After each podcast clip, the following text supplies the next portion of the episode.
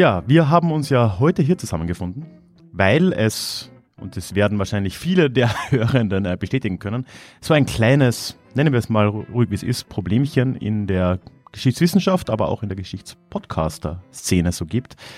Nämlich, dass wir alle ständig über Europa reden. Ne? Da gibt es dieses schöne Wort Eurozentrismus.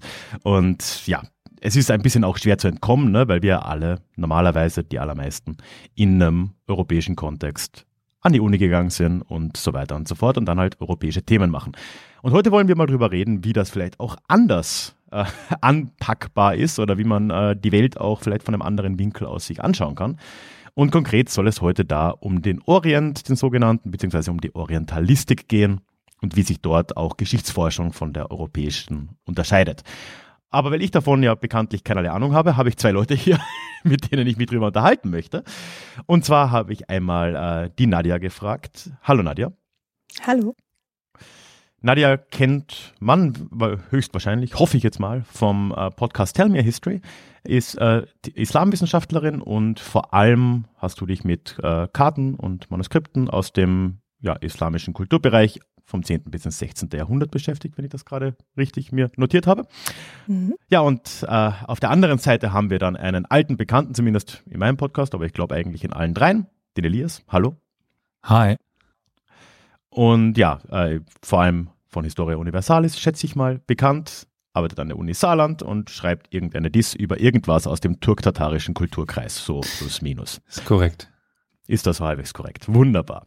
Ja, das heißt, du bist jetzt nicht in dem Sinne ein, äh, du würdest dich nicht als Orientalist bezeichnen, Nadja vielleicht ein wenig eher, aber darum soll es ja gar nicht so sehr gehen, was für ein Label wir da drauf packen, sondern ja, meine Idee war eben, wie in der Einleitung schon gesagt, einfach mal ein wenig den Blickwinkel von Europa weg in Richtung ja, Osten zu legen, wo ja historisch sowieso eigentlich viel mehr abgegangen ist in den meisten Zeiten der belegten Geschichte. Ich finde es aber interessant, dass du gerade im Osten sagst.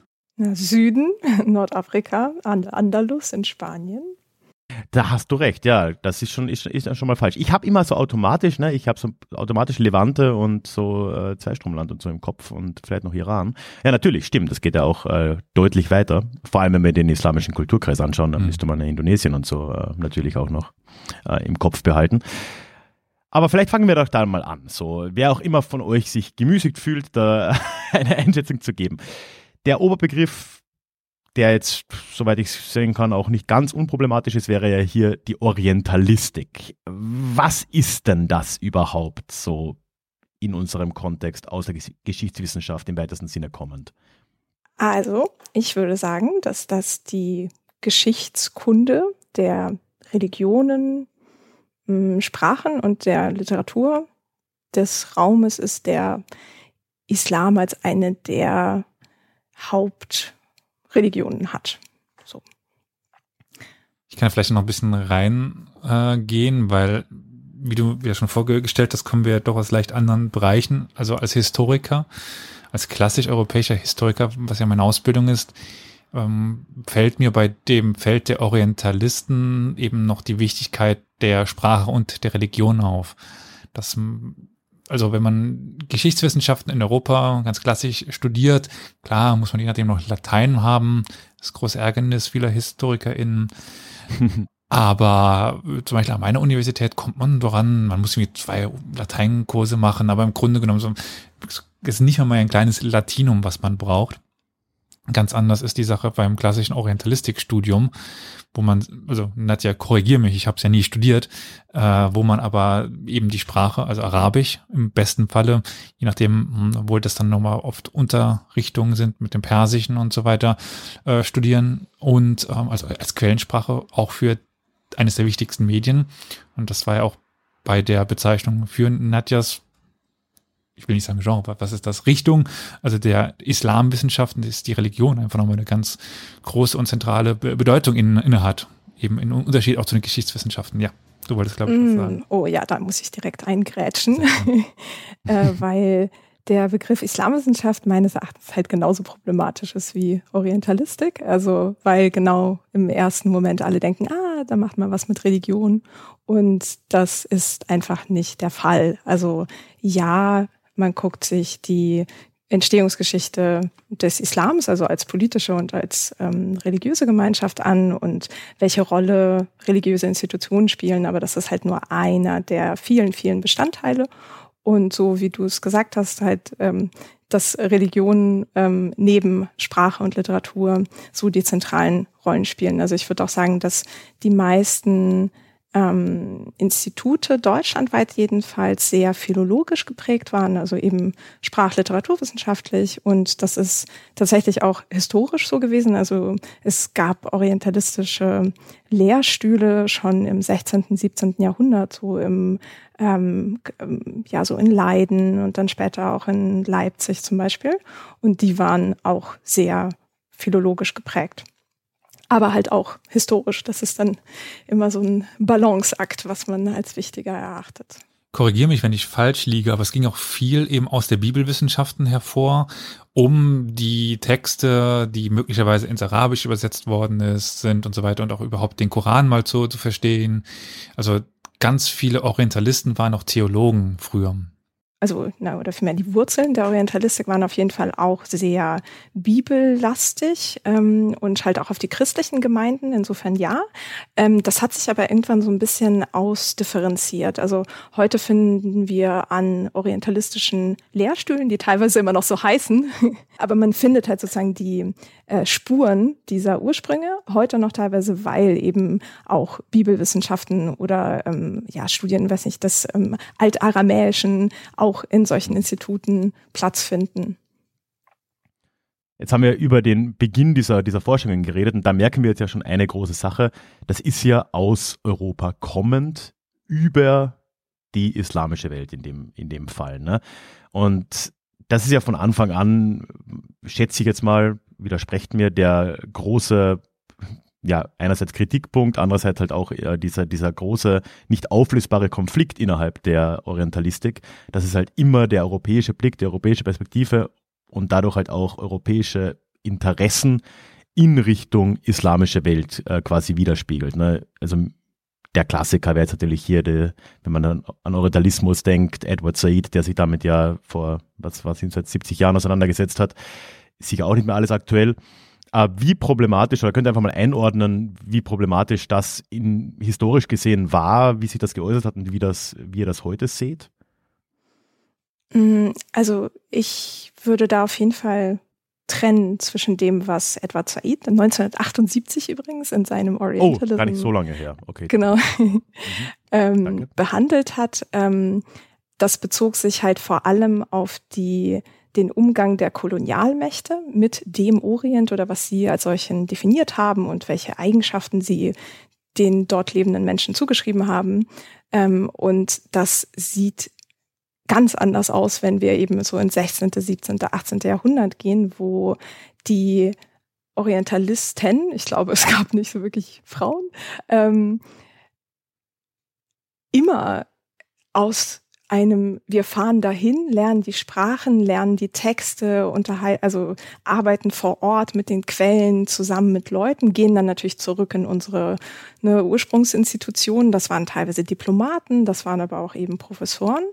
Ähm, aber da war immer so ein, okay, das nicht dieses aus meinem Sessel heraus ähm, erschließe ich mir den Orient über so drei, vier Texte und denke dann, ich weiß, worum es da geht so ungefähr, sondern ich fahre dahin, ich lebe da teilweise auch mein ganzes Leben und erkunde die vielen Quellen und Sprachen vor Ort und was Edward Said angeprangert hat, war eher dieses, ich mache es aus der Ferne, so eine, ja, so eine Ferndiagnose dessen, was denn da der Orient ist. Und das ist jetzt total schwierig, weil sozusagen nachdem Orientalism rauskam, bei den meisten Leuten, wenn man dann sagen würde, ich studiere Orientalistik, halt, dass diese Konnotation auf einmal im Raum steht, aber die halt vorher ähm, so in der Entstehungsgeschichte nicht so krass war. Also natürlich sind alle Menschen so Kinder ihrer Zeit. Das heißt, wenn ich irgendwie Texte aus dem 18. Jahrhundert lese, egal worüber sie schreiben, ob jetzt über irgendwie Gesellschaften in Istanbul oder so oder wahrscheinlich auch europäische, ähm, verallgemeinern sie teilweise sehr krass. Also da findet man so Sachen wie der gemeine Araber findet das und das oder so, okay, ja. ja. Ähm, aber das ist ich weiß nicht, wie sehr man da das auf die Orientalismus-Schiene schieben kann und nicht auf die zeitliche Schiene. Ja, das macht natürlich Sinn. Ja. Das heißt, wir können zusammenfassen, so die grundlegende, ja, wie nennt man das, Genese dieses Forschungsbereichs ist halt im Prinzip schon vergleichbar auch mit einer anderer, heute würde man sagen, Aerial Studies. Ne? Das heißt, mhm. es waren äh, sehr stark linguistisch ursprünglich, äh, aber auch historisch geprägtes Forschungsfeld über eine Weltregion im weitesten Sinne. Ne? Kannst du dir ein Beispiel vielleicht direkt mal, mal festmachen? Also wenn man sich die Zeit des Nationalsozialismus anschaut, ähm, zum Beispiel Persien, die Arier, natürlich hat man das dann ganz klassisch interpretiert und dann gab es dann die andere Gruppe, die das trotzdem als den Südmenschen und so weiter bezeichnet hat. Und natürlich war die Orientalistik damals problematisch in dem Sinne, was sie schrieb. Das, das kannst du zum Teil heute eben nicht mehr verwenden. Gut, es gibt immer noch ein paar Werke aus, aus, aus dieser Zeit, aber das unterschied sich jetzt nicht von den Historikern, die jetzt über Europa schrieben und so weiter.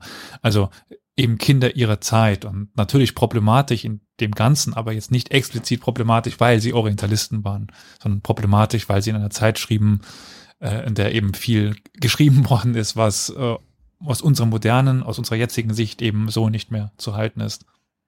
Ja, also eh, was Nadja auch meinte, ne? also, und das ist ja gut. Zweiter Weltkrieg beziehungsweise Nazi-Zeit ist halt dann immer ein radikaler Radikalbeispiel, aber ich schätze mal, klar, im 19. Jahrhundert kann man wahrscheinlich aus Forschungen, die in Frankreich oder Großbritannien entstanden sind, den kolonialen Kontext nicht ignorieren. Der ist natürlich da, oh ja. aber es ist jetzt nicht schlimmer als anderswo. Können wir es so zusammenfassen, als in anderen äh, äh, Wissenschaftsbereichen so. Mhm. Dann stellt sich jetzt, so, wenn man den Weg zu euch und vielleicht fangen wir da mal mit dir an, Nadia, weil du ja doch äh, da klassischer in, in, in dem Feld auch unterwegs bist.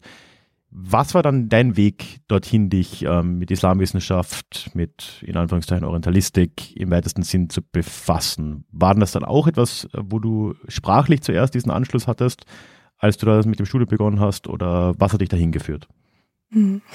Ja, es war tatsächlich die Sprache. Ich war in der 12. Klasse Teil eines Projekts, ähm, durch das ich für eine Woche nach Marokko gefahren bin, für eine Konferenz von Jugendlichen aus dem europäischen und dem orientalischen Raum.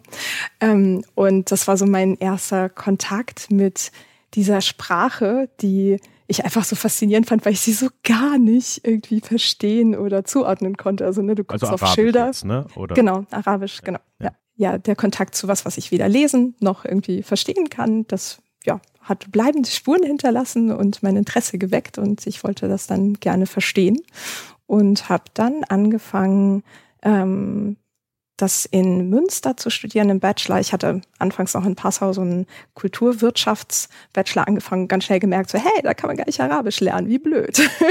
ähm, Gehe ich mal wohin, wo das geht und habe dann in Münster den Bachelor gemacht, der da tatsächlich umbenannt wurde, genauso wie die Institute. Äh, der hieß dann nämlich Arabisch-Islamische Kultur und war dann neben Politik mein Hauptfach. Und das war eine sehr spannende Erfahrung, weil ich eigentlich da reingegangen bin mit noch so einer, ich will die Welt verbessern und bei der UN arbeiten und dafür brauche ich die Sprache und so. Ähm, und bin dann im Laufe des Studiums auf diese historische Schiene eher mit den Quellen gekommen, weil da halt noch viel mehr Spannendes lauerte. und genau, und so bin ich dann immer weiter in die Vergangenheit zurückgereist.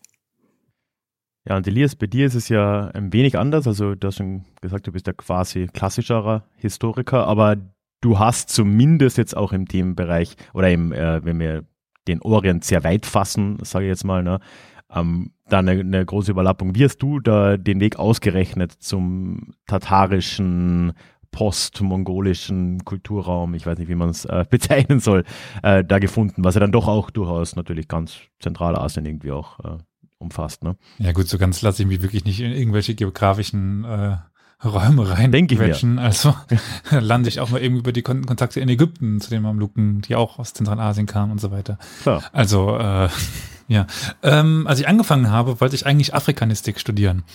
Ich habe ähm, noch vor meinem Abitur drei Monate in Ghana in einem Krankenhaus gearbeitet und habe dort im tiefsten Busch irgendeinen Historiker getroffen, der seine Doktorarbeit schrieb zu einem Thema über Ghana, also ein Deutscher. Der hatte in Hannover, hatte der seine Doktorarbeit gerade.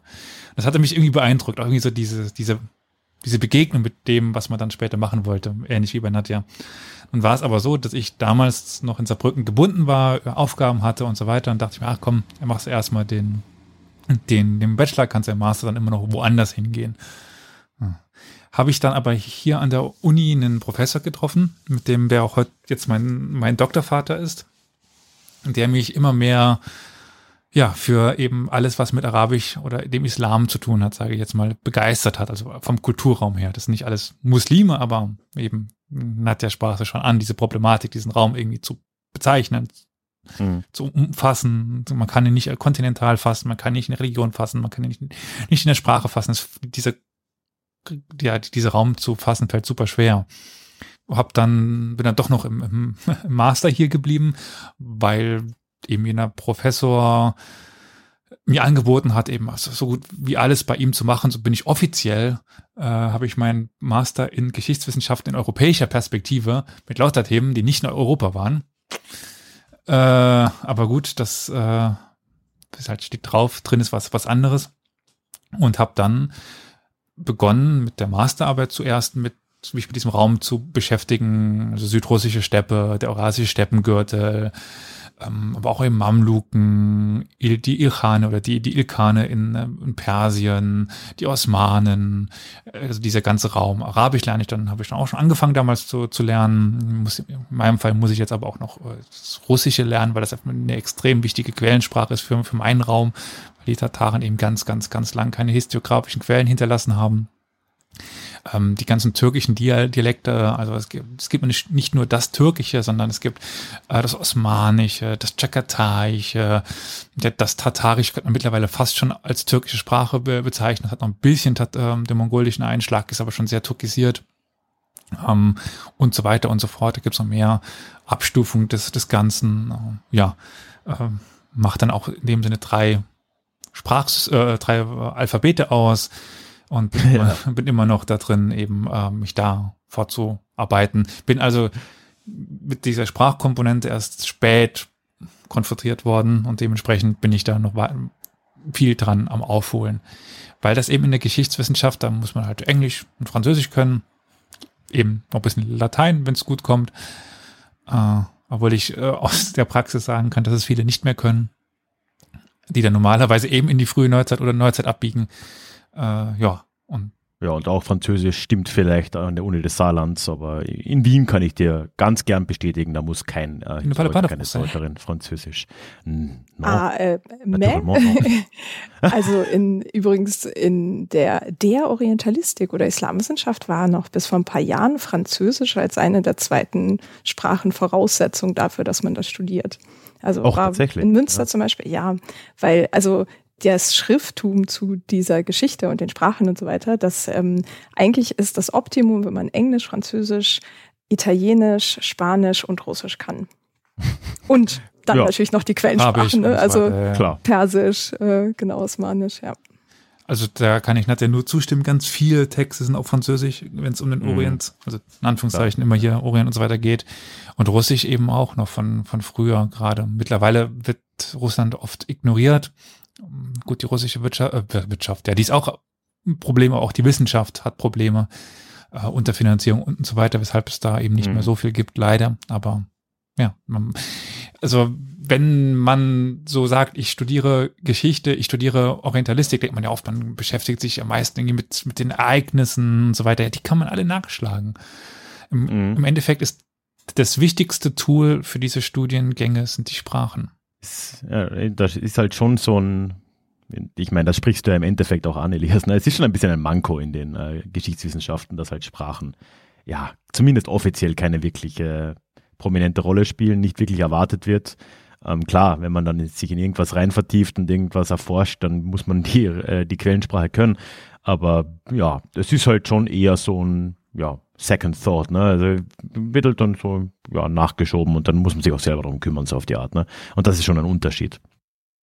Aber, also ich meine, korrigiert mich, aber ich dachte, mit lateinischen oder griechischen Quellen zu arbeiten sei auch so Tagesgeschäft oder nicht wirklich? Also, es kommt drauf an, was du machst, ne? ja, deswegen gibt es so viele Neuzeithistoriker. Sorry, aber ah, äh, okay. faules Pack. Ja, das Mittelalter ist unbeliebt deswegen. Beziehungsweise, beziehungsweise alle flüchten sich ins Spätmittelalter in Deutschland, wo es halt dann schon deutsche Quellen gibt. Die meistens schwieriger ja. zu lesen sind, aber. Jetzt hast du schon gesagt, Elias, ähm, ja, Ereignisse kann man ja nachschlagen. Das sehe ich auch so. Jahreszahlen übrigens auch. Das, das wüsste ich nicht. Ja, gut, ich, irgendwann, irgendwann weiß man sie nach dem Zehntausendsten Mal niederschreiben, aber ich stehe nicht jeden Morgen, Morgen auf und wiederhole mir meine, meine Jahreszahlen. Nee, das ist, das ist nicht, nicht so wichtig, wie äh, Außenstehende oft denken. Ne? Ähm, dann stellt sich aber natürlich die Gegenfrage, okay, was sind denn dann die großen Themenbereiche, mit denen man sich in der Orientalistik im weitesten Sinne befasst? Wollt ihr uns da mal mitnehmen, so, okay, was, was erforscht man, äh, wenn es nicht Ereignisgeschichte ist und wenn es nicht irgendwie eine Aneinanderreihung von Herrschern oder sowas ist? Oder was ist typisch vielleicht auch, weiß ich nicht, äh, historisch gesehen. Genau. Vielleicht, Nadja, gehe ich da erstmal rein und dann kannst du dir in Ruhe überlegen, weil du dich da ein bisschen besser auskennst. Aber die großen Klassiker sind dann eben doch die Ereignisgeschichte, die es natürlich auch gibt, ähm, sei es eben die Geschichte der, des Kalifats, ähm, die Geschichte der Mongolen in meinem Fall, die Geschichte der Osmanen, also einfach die großen Reiche, die auch natürlich oft unter dem Augenmerk, wenn man es aus dem Westen kommt, aus Europa, unter dem Augenmerk eben, wie treffen die auf den, auf, auf Europa. Also die Osmanen waren dann natürlich extrem wichtig, weil die eben direkt angrenzten an Europa oder die Europa ja waren, sind. Das Osmanische Reich war ein größtenteils europäisches Reich. Ähm, die Mongolen spielten jetzt im Mongolensturm natürlich eine wichtige Rolle. Aber das hatten wir auch schon mal anklingen lassen. Einfach die Auseinandersetzung mit der Religion spielt eine wichtige Rolle also der, der Islam an sich, wie ist der Islam aufgebaut und so weiter, die, die Interpretation des Ganzen. Wir haben aber auch viele ähm, ja, Sprachwissenschaftler, die sich mit dem Arabischen an sich auseinandergesetzt haben oder mit dem Osmanischen, mit dem ähm, Persischen, solche Sachen haben wir eigentlich so, soweit ich weiß, haben wir ganz viele verschiedene Ausprägungen. Für mich ist dieses, dieser Themenbereich oder Themenbegriff des Orientalismus viel breiter als mhm. der des der Geschichtswissenschaften. Die Geschichtswissenschaften beschäftigen sich eben oft mit dem, was in der Vergangenheit passiert ist, anhand von Daten oder anhand mhm. von Texten. An, an, Quellen letztendlich. Quellen. Ja, ja, gut, Quellen immer irgendwie. Aber es geht es in der Geschichtswissenschaft nicht um die Sprache oder selten. Also natürlich, wenn man dann in die alte Geschichte geht, ist oft noch die, die Verbindung zum Latein. Aber eigentlich ist das auch eine eigene Fachrichtung äh, die hm. Philologie. Aber in der Orientalistik sind die, also sind bei uns wie die Theologen, die sind dort drin untergebracht, die Historiker sind darin untergebracht, die Sprachwissenschaftler sind darin untergebracht, die Literaturwissenschaftler sind darin untergebracht. Also viel breiter als dieser Begriff der Geschichtswissenschaften. Dann ist immer noch so die, so die Frage, äh, was, was genau meinst du denn jetzt, welchen dieser Teilbereiche? Ja, klar. Mhm. Mhm. Mm, wobei ich mir jetzt nicht ganz sicher bin, du hast ja jetzt, Elias, äh, von den Klassikern, also oder ihr habt angefangen mit Dingen, die vielleicht so bis ins 19. Jahrhundert erforscht wurden und dann doch zu jetzt gesprungen. Ähm, also in dem ersten Teil, so was sozusagen früher erforscht wurde, würde ich auf jeden Fall die Erforschung der Literaturen noch sehr hervorheben. Also ja, es gab ein, eine große Richtung von Menschen, die versucht haben zu rekonstruieren, was ist wann passiert, haben sich dafür Chroniken, arabische, persische, was auch immer genommen und dann die Informationen, die darin waren, als gegeben angenommen und darauf dann ihre eigenen Werke über die Geschichte dieser Reiche oder Männer ähm, basieren lassen. Und das Interessante finde ich für mich so, ist, dass in der Orientalistik, der Islamwissenschaft, die ganzen Turns, also ne, die wichtigen wegweisenden Veränderungen eines Faches, immer so leicht verspätet ankommen oder irgendwie mhm. ähm, so in der klassischen ähm, Geschichtswissenschaft kommen sie zuerst. Und da war ganz stark Hayden White ein äh, Wegweiser, ähm, der mit seiner Meta-History auch nochmal die Bedeutung von der Brille einer Literaturwissenschaft ähm, hervorgehoben hat. Das heißt, dass man dann angefangen hat, so an Quellen ranzugehen. Also ich gucke mir eine Chronik aus dem 13. Jahrhundert an und während früher gesagt wurde, ah, hier steht das und das ist passiert, das ist jetzt ein Faktum, jetzt schreibe ich mein eigenes Ding, ähm, ist dann daraus geworden, so, hey, hm, was für eine Geschichte will mir eigentlich der Autor erzählen und aus welchem Kontext kommt er eigentlich? Was sind hier so die Erzähllinien, die Tropen, wie man das nennt, also halt die Themenbereiche oder wie das präsentiert wird?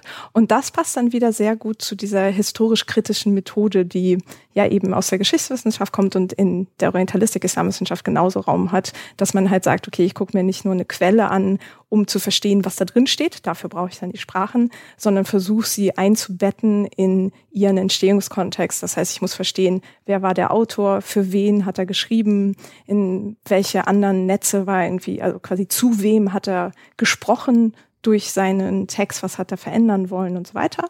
Und das sind dann, das macht dann sehr viele Themenbereiche eben auf, die behandelt werden, auch heute noch. Also das wird zwar also ich glaube, mittlerweile beschäftigt sich niemand mehr mit der Ereignisgeschichte, mit so, ich rekonstruiere, was wann passiert ist. Das ist immer, also es kann mal ein Teil davon sein.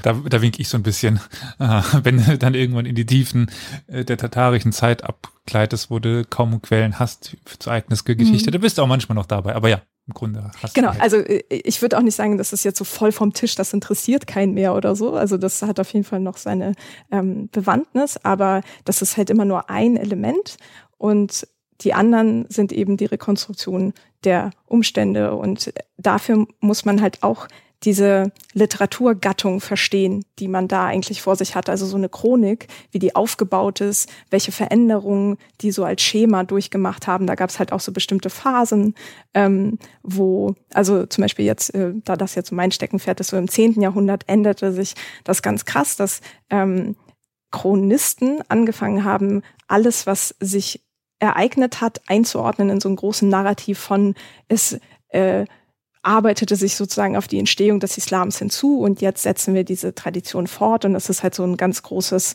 ähm, zusammenhängendes ähm, Ding, das in den Chroniken verkauft wird sozusagen. Und das war halt früher gar nicht so. Da hat man das nicht auf Religion äh, zugemünzt in arabischen Chroniken, so auch aus dem achten, neunten Jahrhundert oder so. Da war das, ähm, also obwohl es da schon den Islam so als ähm, Gruppe und politische Einrichtung gab, ähm, wurde sehr viel mit Astro, wie heißt das? Ich verwechsel das immer. Astrologie, genau.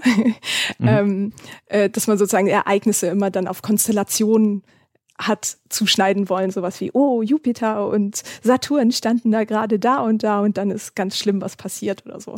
Und das geht dann halt, also das geht weg, wird immer weniger und dafür kommt dann dieser große Religionsnarrativ äh, oder dass das so das Zusammenhängende, ähm, die Klammer dann wird, äh, auch in Chroniken eben, die nicht theologisch irgendwie mm, ja, basiert sind, würde ich mal sagen.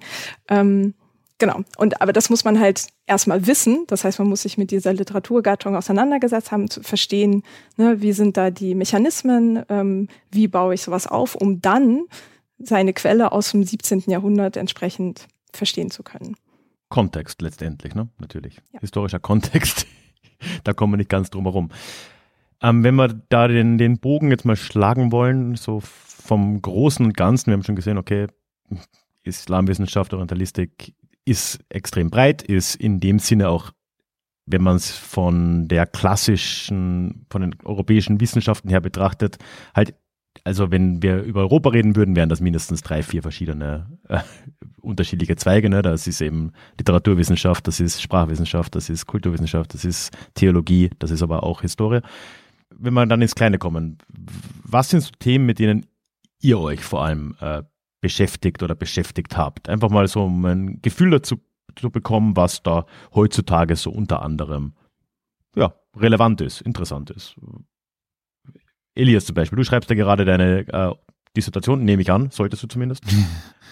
Sollte und du hast ihn durchklingen lassen, ja, okay, äh, Quellen zum Tatarischen, schwierig. Ja, kommt auf die Zeit. An was sitzt du da so? Oder was, was sind aktuell so Fragestellungen, die da für dich interessant sind? Mhm. Also dazu ist wichtig zu definieren der Raum und die Zeit, weil je nachdem ist es halt extrem unterschiedlich.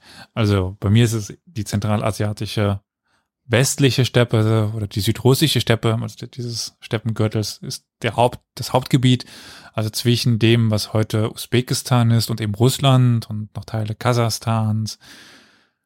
Ja, das dürfte der, so die Umschreibung des geografischen Raums sein. Es geht teilweise noch über den Kaukasus rüber, Aserbaidschan heute, also Tabriz. äh, in den Iran rein. Aber das sind so die ähm, Gebiete, die damit interagieren. Ähm, zeitlich bin ich im, im Rahmen ungefähr, ja, also jetzt im Kernbereich 14. bis 15. 16. Jahrhundert, wobei der Kern 15. bis 16. Jahrhundert ist. Ähm, eben die Geschichte der, der Tataren, Nachfahren der Mongolen, die sich dann verbinden mit den Turk, Ethnien vor Ort und dann eine eigene Kultur herausbilden unter dem Einfluss des Islams, der dann eine sehr wichtige Rolle spielte, weil an sich die, die Mongolen ja nicht, nicht Muslime waren, sondern Tengreisten. Ich habe jetzt zum Beispiel mehrere Schwerpunkte. Also jetzt was überhaupt nichts mit Orientalismus oder Nicht-Orientalismus zu, zu tun hat, ist die Klimageschichte, die extrem wichtig oder die auch wieder en vogue ist momentan, leider. Hätten wir alle, denke ich, lieber, dass es nicht so wäre. Da gucke ich mir eben an, inwiefern solche Steppennomaden, Halbnomaden beeinflusst werden durch Klimawandel. Dann was noch ein ja großes beliebtes Thema immer schon war, Pest. Also der Weg der Pest war ja über die Tataren im Großen und Ganzen. Und aber dann natürlich geht die Pest ja nicht von jetzt auf gleich wieder weg. Die, die Pest war ja bis ins 18., 19. Jahrhundert eigentlich, oder in der Mongolei immer noch, irgendwie Be Begleiter der Menschen. Was macht das dort aus, aber auch auf die Kulturebene. Also ich, ich untersuche Transformationsprozesse, also wie verändert sich etwas über den von mir recht groß, also für eine Dissertation recht lang gewählten Zeitrahmen. Äh, wie verändert sich die Kultur? Was ist der Einfluss des Islams in dem Fall jetzt? Weil die Islamisierung, in Anführungszeichen, oder die maßgeblich eben diese Kultur prägten, also die Schriftlichkeit, ich habe es gerade eben schon angedeutet, die Tataren haben geschrieben, schon immer, seitdem man sie Tataren nennen kann. Hm, ähm, also Urkunden, Rechtsurkunden, die haben den Großfürstentitel der russischen Fürsten haben die vergeben. Aber wir haben keine historiografische Tradition. Wir haben eben keine Chroniken, keine Annalen, so, so etwas. Wir haben irgendwann dann mit dem Ankunft des Islams haben wir ein religiöses Schrifttum. Also es werden eben äh, Koraninterpretationen äh, verfasst, äh, religiöse Anweisungstexte. Es gibt da sehr schönes Werk, der Wegweiser ins Paradies der so ein bisschen aufzeigt, wie die Menschen, also es ist so ein, so ein Buch eben, wie soll man sich verhalten, damit man ein guter Mensch wird. Ähm, solche Sachen findet man dann. Und da spielt der Islam eben eine sehr, sehr wichtige Rolle und das untersuche ich eben. Äh, und dann bringt der Islam schlussendlich auch die historiografische Tradition mit sich, eben aus Persien, aus Ägypten, über die Kontakte. Also ähm, ja, Kulturkontakte, äh, aber auch ganz schnöde und öde Ereignisgeschichte. Wir sind dann im 15. Jahrhundert in der südrussischen Steppe in einer Zeit, wo es immer noch sehr, sehr, sehr, sehr wenig Quellen gibt und die Quellen widersprechen sich alle gegenseitig. Und äh, wir haben Namen, die nur auf Münzen plötzlich auftauchen.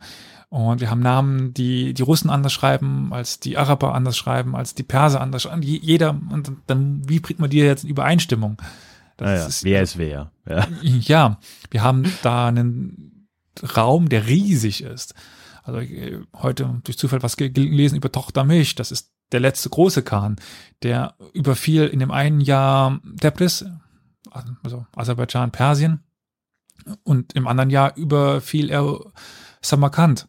Das ist in heutigen Usbekistan. Das ja, ist ein riesiger Raum auch. Äh, für uns jetzt irgendwie so schwer vorstellbar im Europäischen, das also und trotzdem so unbekannt irgendwie und so, ein ferner Raum für für uns ja, da muss man sich eben immer noch mit Ereignisgeschichte beschäftigen, die man versucht dann irgendwie zu rekonstruieren. Äh, wie war denn jetzt die Thronabfolge?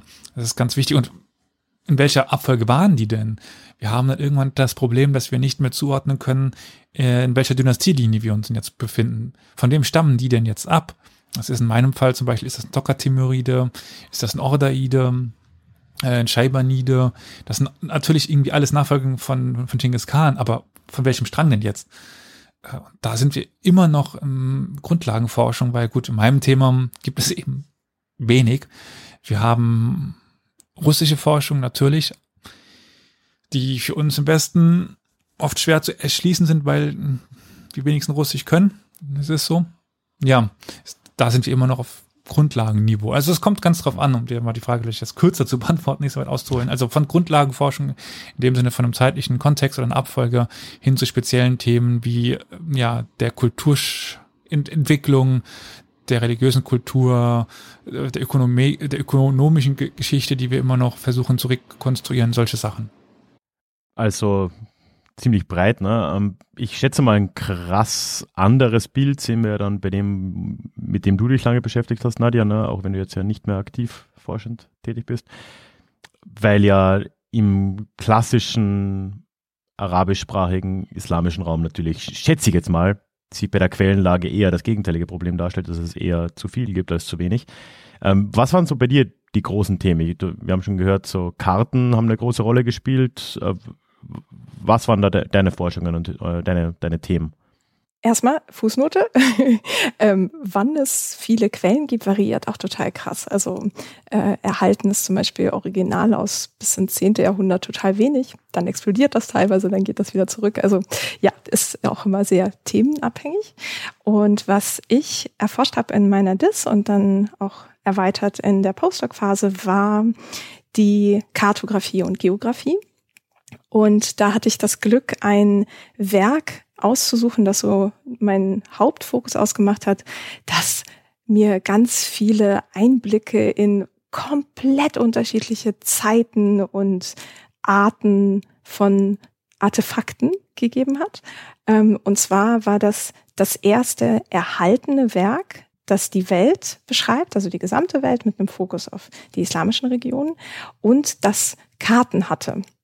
Also Aha. es gab wohl auch schon vorher Karten, aber die sind halt nicht erhalten und das ist so das erste, wo wir sagen können, aha, das wurde im zehnten Jahrhundert im Laufe dieses Jahrhunderts verfasst und da hat der Autor auf einmal ein neues Medium hinzugenommen, also nicht nur den arabischen Text, sondern eben auch Bilder.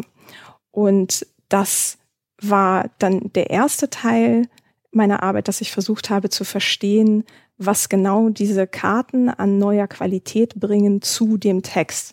Das heißt, ich habe halt sowohl den kompletten Text einmal gelesen. Das Gute an diesem Werk ist, es ist total knackig und kurz, sind irgendwie nur, keine Ahnung, 200 Seiten oder so ähm, in, in der Druckversion. Und ähm, das dann erstmal wie ich ja vorhin schon sagte, ne, literaturwissenschaftlich einzuordnen und zu verstehen, okay, was gab es denn eigentlich bis dahin an geografischem Schreiben. Was waren da so die Strukturen? Also wie hat man die Welt beschrieben? Da gab es total unterschiedliche Ansatzpunkte. Die einen haben zum Beispiel in Bagdad angefangen, weil das so die ähm, ja auch die Hauptstadt des Abbasidischen Reiches war und auch Nachfolger des Sassanidenreiches und damit dann auch diese große Tradition weitergetragen gesehen wurde. Oder andere haben dann gesagt, nee, wir fangen in Mekka und Medina an, weil das halt die religiösen Zentren unserer Welt sind.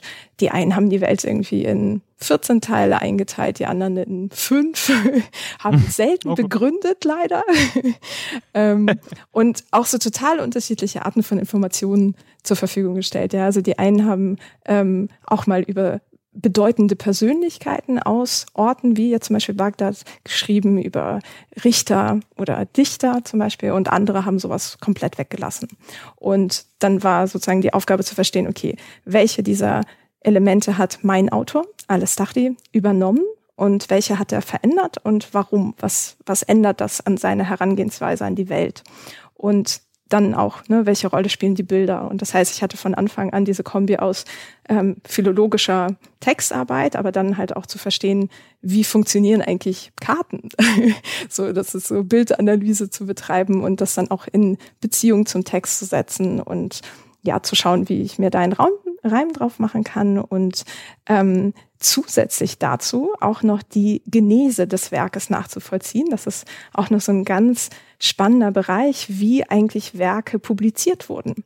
Ja, also es war nicht so, dass jemand in sein stilles, stilles Kämmerlein, sagt man, glaube ich, ähm, geht und da irgendwie, keine Ahnung, drei Jahre lang konzentriert schreibt und dann rauskommt und sagt, ich habe mein Werk fertig, so jetzt kann das irgendwie zirkuliert werden, sondern auch erstmal mich da reinzuarbeiten. Also das war auch komplett neu so, wie funktioniert das eigentlich? Also zu verstehen, dass ähm, Autoren ganz oft ihre Werke in so Beta-Version sozusagen haben zirkulieren lassen oder auch so Lesezirkel hatten und dann von Schülern ähm, Versionen, die sie mitgeschrieben haben. Also so der Autor setzt sich hin und liest was vor und die Schüler schreiben dann halt mit und diese Mitschrift kann dann auch irgendwie in Umlauf geraten und zu verstehen, wie ich mir eigentlich einen Reim drauf machen kann aus von dem Text, den ich jetzt sozusagen heute finde und aber sehen kann, hm, also dieser Teil muss vor dem anderen entstanden sein, weil hier irgendwelche Ereignisse beschrieben werden,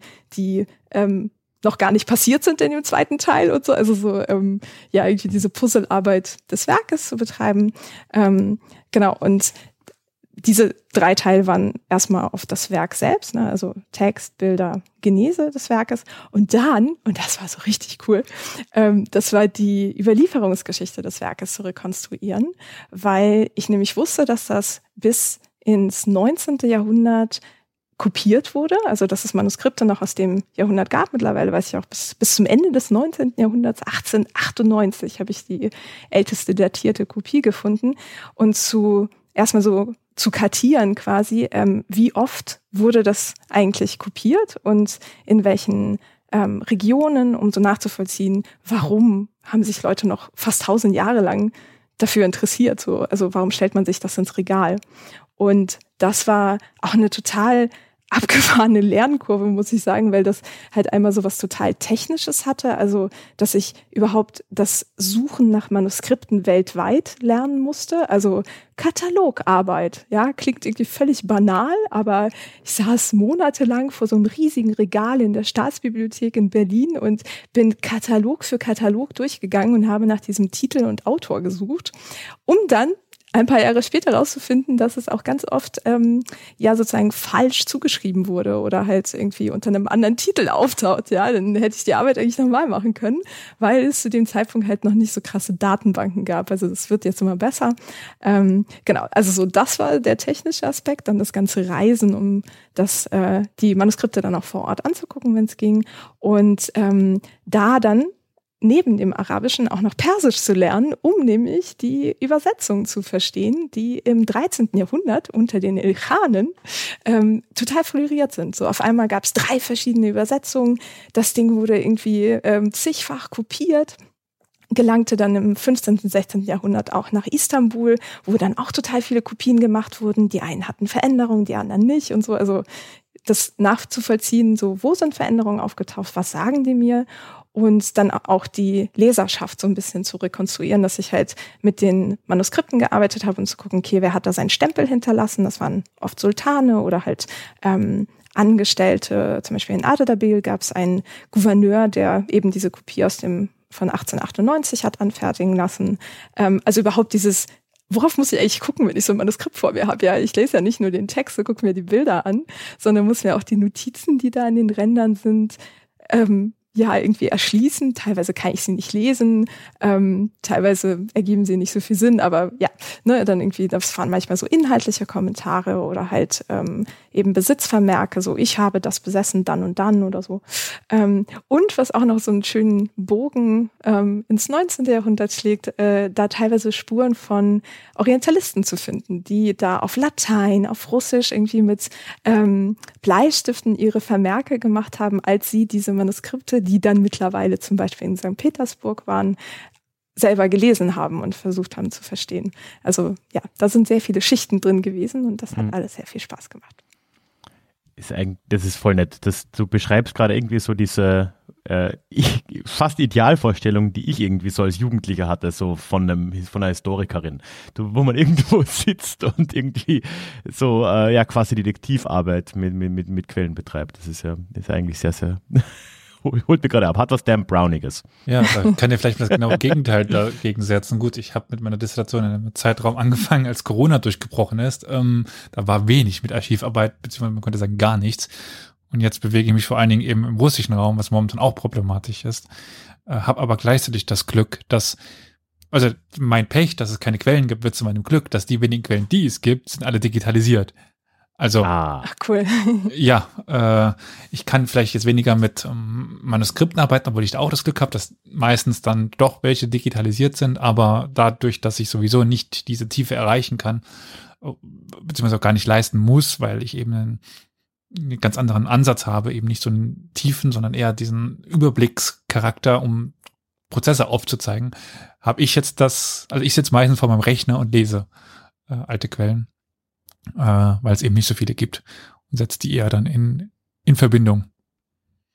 ein, muss ich leider sagen, weniger romantisches Bild vor meinem inneren Auge. Es tut mir leid. Ja, ich kann meinen Bildschirm so ein bisschen alt anmalen, dann. Ah, das wäre hilfreich, ja. Vielleicht ein Sepia-Filter drüber Ja, oder so, ja. das, das, das wird was machen. Ja, cool, dann, ich glaube, wir haben einen schönen Überblick bekommen, so was, was, äh, ja, man theoretisch in dem Feld nicht alles machen kann, was schon äh, gemacht wurde. Und äh, ich kann jetzt mit gutem Gewissen dann in meiner nächsten Folge wieder über Europa reden, weil jetzt ist das ja abgehandelt. Vielen Dank. mehr, mehr gibt's nicht. Mehr alles- gibt's nicht. Das haben wir gelernt. Ähm, es gibt über den Orient sowieso nichts zu sagen und äh, dementsprechend müssen wir uns auch nicht damit beschäftigen. Ja, also danke nochmal fürs schöne Gespräch und äh, natürlich in den Shownotes, ich schätze mal, egal wo man äh, diese Folge hört, in allen drei Podcasts, sind dann die Links zu all den anderen Nee, Podcasts. dich verlinke ich nicht. Das macht Sinn. Alle hörenswerten Podcasts sind unten verlinkt. Und äh, ja, danke und äh, ich hoffe bis bald und tschüss. Auf Wiederhören. Tschüss.